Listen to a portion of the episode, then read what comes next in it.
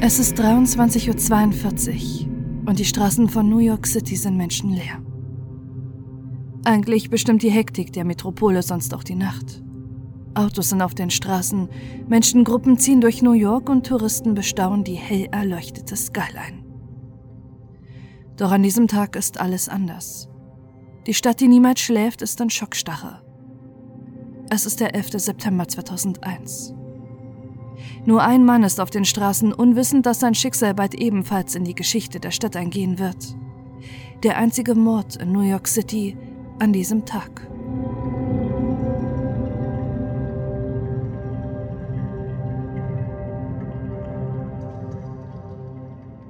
Henrik Siviak lebt noch nicht lange in New York City.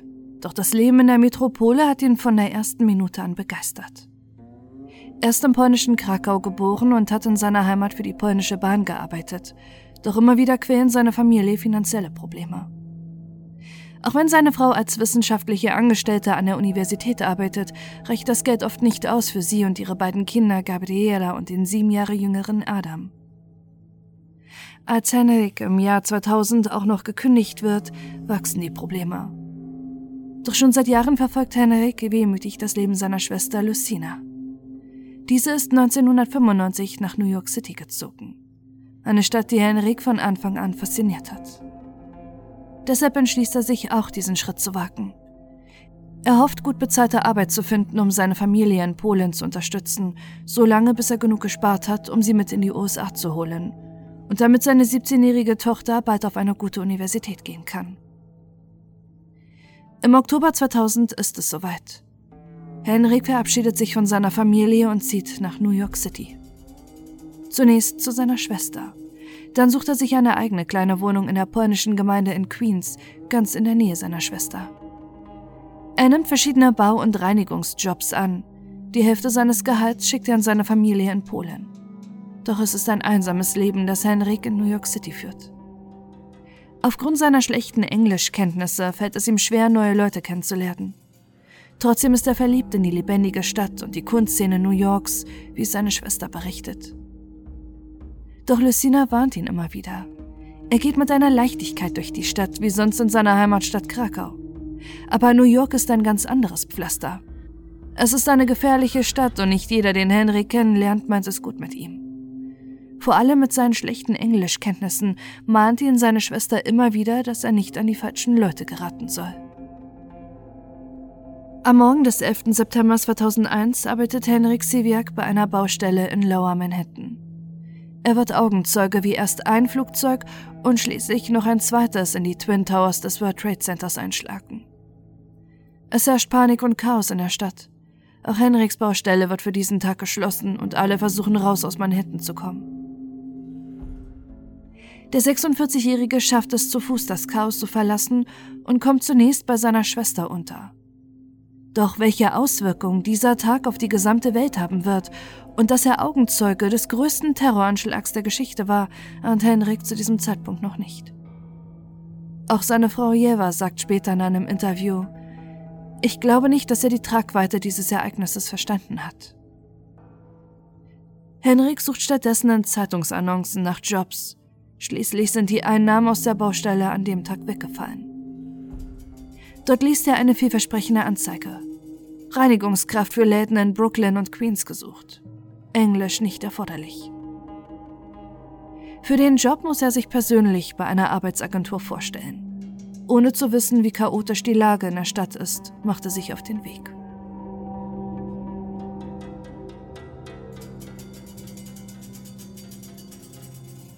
Doch auch in der Arbeitsagentur herrscht Fassungslosigkeit und Trauer. Ihm wird nur hastig eine Zusage zum Job gegeben, während Henrik die Mitarbeiterin tröstet. Ihr Mann arbeitet im World Trade Center. Wieder zu Hause angekommen, telefoniert er mit seiner Familie, die erleichtert ist, ihn zu erreichen. Sein Fernseher in seinem kleinen Apartment ist kaputt und Henrik bekommt gar nicht mit, dass es auf der Welt derzeit nur ein Thema gibt. Die Anschläge in New York City. Während der 11. September für viele Familien in der Stadt der dunkelste Tag ihres Lebens ist und sie Angehörige verloren haben, ist es für Henrik ein Tag wie jeder andere. Trotz der Warnungen seiner Familie und der Bitte seiner Ehefrau zu Hause zu bleiben, macht er sich am Abend auf den Weg zu seinem Aushilfsjob. Er zieht an diesem Abend seine Armeejacke an, die er vor kurzem in einem Second-Hand-Shop gekauft hat. Im Hausflur trifft er noch seine Vermieterin, die er nach dem Weg fragt, um in die Albany Avenue zu kommen. Doch sie nennt ihm eine falsche Haltestelle, an der er aussteigen soll. Ein tödliches Missverständnis.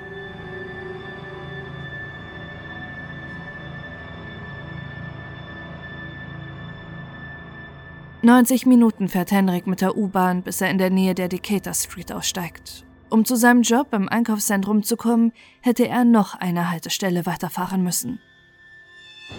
Die Straßen sind leer und an der Skyline, die sonst hell erleuchtet ist, sind zahlreiche Hubschrauber mit Scheinwerfern zu sehen, die in den zusammengestürzten Twin Towers nach Überlebenden suchen. Henrik weiß nicht, dass er sich gerade aus Versehen in eine der gefährlichsten Gegenden von New York City verirrt hat. Orientierungslos ist er von Albany Avenue in die Decatur Street eingebogen, eine der gefährlichsten Straßen der Stadt, die für Drogen- und Gangkriminalität bekannt ist. Es ist 23.42 Uhr, als sieben Schüsse plötzlich die Nacht erschüttern. Eine oder mehrere Personen schießen. Ihr Ziel ist Henrik Siviak. Sechs der Schüsse verfehlen das Opfer. Doch der siebte trifft den 46-Jährigen ins Herz. Er ist noch nicht sofort tot. Henrik schleppt sich eine Treppe eines Hauses hoch, klingelt verzweifelt, klopft und schreit um Hilfe. Doch die Tür bleibt verschlossen. Später sagt die Bewohnerin, dass sie dem sterbenden Mann vor ihrer Tür nicht geholfen hat, aus Angst, dass auch auf sie geschossen wird. Er stolpert zurück auf die Straße, wo er zusammenbricht und kurze Zeit später leblos aufgefunden wird.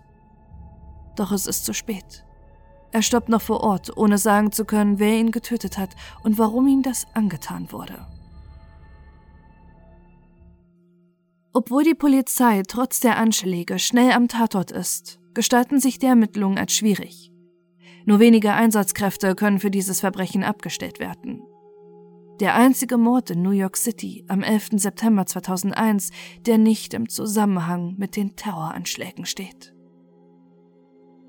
Statt der eigentlich üblichen neun Detectives, die sonst einen Mord untersuchen, sind es im Fall von Henrik Seviak nur drei. Es ist außerdem nicht die Mordkommission, sondern eine Einheit, die sonst auf Einbrüche und nicht tödliche Verbrechen spezialisiert ist. Alles, was Sie am Tatort finden können, sind die Patronenhülsen einer Kaliber 40 Pistole. Die einzigen Beweise im Mordfall. Besonders merkwürdig ist es für die Polizei, dass es scheinbar keinen Anlass gab, weshalb Henrik getötet wurde. Bis auf die Schusswunde gibt es keine Anzeichen einer körperlichen Auseinandersetzung. Sie schließen daher aus, dass sich Henrik mit den falschen Leuten angelegt hat. Doch es ist doch kein Raubmord. Ihm wurde nichts gestohlen. Er hat nur wenige Wertgegenstände bei sich, sowie sein Portemonnaie, aber auch in dem Sinn noch die 75 Dollar, die er bei sich trug. Oder war es vielleicht doch ein Raubmord und Henrik verstand aufgrund seiner schlechten Englischkenntnisse nicht, was die Angreifer von ihm wollten, was er mit dem Leben bezahlen musste? Vielleicht war der Mord auch rassistisch motiviert. Schließlich konnte man Henrik schnell an seinem Akzent und gebrochenen Englisch als Einwanderer erkennen. Oder wurde er sogar für einen Terroristen gehalten und deshalb getötet? Seine Familie hält bis heute diese Theorie für wahrscheinlich. Denn an diesem Abend war Henrik in seinem Lieblingsoutfit unterwegs zur Arbeit. Schwarze Stiefel und eine Armeehose mit passender Jacke, die er sich erst kurz vor dem Mord geholt hat. Nicht, weil er im Militär ist, sondern nur weil die Kleidung bequem ist. Hat sein Mörder bei den vielen Nachrichten über Terroristen, die an diesem Tag jedes Fernsehprogramm bestimmt haben und wovon Henrik gar nichts mitbekommen hat, gedacht, dass er einer der Drahtzieher und Terrorist sein könnte und ihn aus Hass und Wut getötet? In den nächsten Tagen befragt die Polizei die Menschen aus der Nachbarschaft. Zum einen, um herauszufinden, ob bereits verurteilte Straftäter, die in der Gegend wohnen, etwas mit den Verbrechen zu tun haben. Zum anderen aber auch, ob jemand etwas gesehen hat und eine wichtige Aussage treffen kann, wer für Henriks Tod verantwortlich ist. Viele aus der Nachbarschaft haben erst die Schüsse wahrgenommen. Was sich davor möglicherweise abgespielt hat, kann niemand zweifelsfrei bestätigen. Allerdings findet die Polizei zwei wichtige Zeuginnen. Eine von ihnen sagt aus, dass sie Männer reden und streiten gehört hat, bevor die tödlichen Schüsse gefallen sind. Eine andere Frau, die sich zum Zeitpunkt des Mordes gerade auf der Straße befunden hat, hat Henrik gesehen, wie er orientierungslos erst die Albany Avenue langgegangen ist, bevor er in die Decatur Street einbog. Nur wenige Sekunden später sind ihm drei Männer gefolgt. Als sie die Schüsse gehört hat, hat sie gesehen, dass diese Gruppe sich getrennt hat und schnell in verschiedene Richtungen gegangen sind. Sind diese drei Männer für den Mord an Henrik Seviak verantwortlich? Trotz der wichtigen Aussage der Zeugen kann sie allerdings nicht sagen, wie die drei unbekannten Männer aussahen. Auch die Polizei sagt, dass sie nicht sicher davon ausgehen können, dass die Männer wirklich für den Tod von Henrik Sevirk verantwortlich sind. Schließlich hat sie die Zeuge nicht schießen sehen und sie sind vielleicht selbst vor dem Mörder geflohen. Es vergehen Wochen, Monate und schließlich Jahre, in denen es keine weiteren Hinweise im Mord an Henrik gibt. Seine Familie ist verzweifelt, denn während die Schlagzeilen von den Terroranschlägen bestimmt sind, scheint die Presse wenig Interesse am ungelösten Mord des polnischen Einwanderers zu haben. Auch die New Yorker Polizei ist Wochen nach den Anschlägen weiterhin überlastet. Die Aufarbeitung des 11. Septembers, die Identifizierung der Leichen, die Spurensicherung in den Trümmern und potenziell mögliche weitere Terroranschläge ziehen sämtliche Einsatzkräfte ein. Dabei bleiben kaum Ressourcen, die in die Aufklärung von Henrik Siviaks Mord gesteckt werden können. Auch der Ermittler im Fall ist sich sicher, dass alles anders gelaufen wäre, wäre er an einem anderen Tag getötet worden. Er sagt, es ist eine absolute Schande. Ich bin mir sicher, wenn es nicht den 11. September gegeben hätte, hätten wir mit einer entsprechenden Präsenz eine bessere Chance gehabt, den Fall aufzuklären. Erst Monate später beginnen auch die Medien über das Schicksal von Henrik Seviak zu berichten, dem anderen Opfer des 11. Septembers. Viel zu spät, um Menschen zu erreichen, die möglicherweise den Mord mitbekommen oder die Täter gesehen haben. Besonders für seine Frau Jeva und ihre beiden Kinder ist der Mord an ihrem Ehemann und Vater unverständlich. Er hat die Terroranschläge an der Baustelle ganz in der Nähe des World Trade Centers überlebt mit eigenen Augen gesehen, wie die Flugzeuge in die Twin Towers gerast sind. Sie haben noch erleichtert telefoniert und dann tötet ihn jemand noch am selben Tag. Besonders Gabriela und Ada müssen sich im Freundes- und Bekanntenkreis immer wieder rechtfertigen, was mit ihrem Vater passiert ist. Oft müssen sie sich den Fragen stellen, wie ihr Vater am 11. September 2001 in New York City getötet werden konnte und nicht Opfer der Anschläge war und warum er nicht zu den Menschen gehört, die weltweit betrauert werden. Henriks Schwester Lucina hat die Asche ihres toten Bruders zurück in seine Heimat gebracht, wo er in der Nähe seiner Familie beerdigt liegt. Doch sie ist zurückgekehrt nach New York City, wo sie bis heute bei der Polizei und Presse dafür kämpft, dass der Mord ihres Bruders bekannter wird. Der einzige Mensch, der am 11. September 2001 in der Stadt ermordet wurde und dessen Schicksal bis heute ungelöst ist.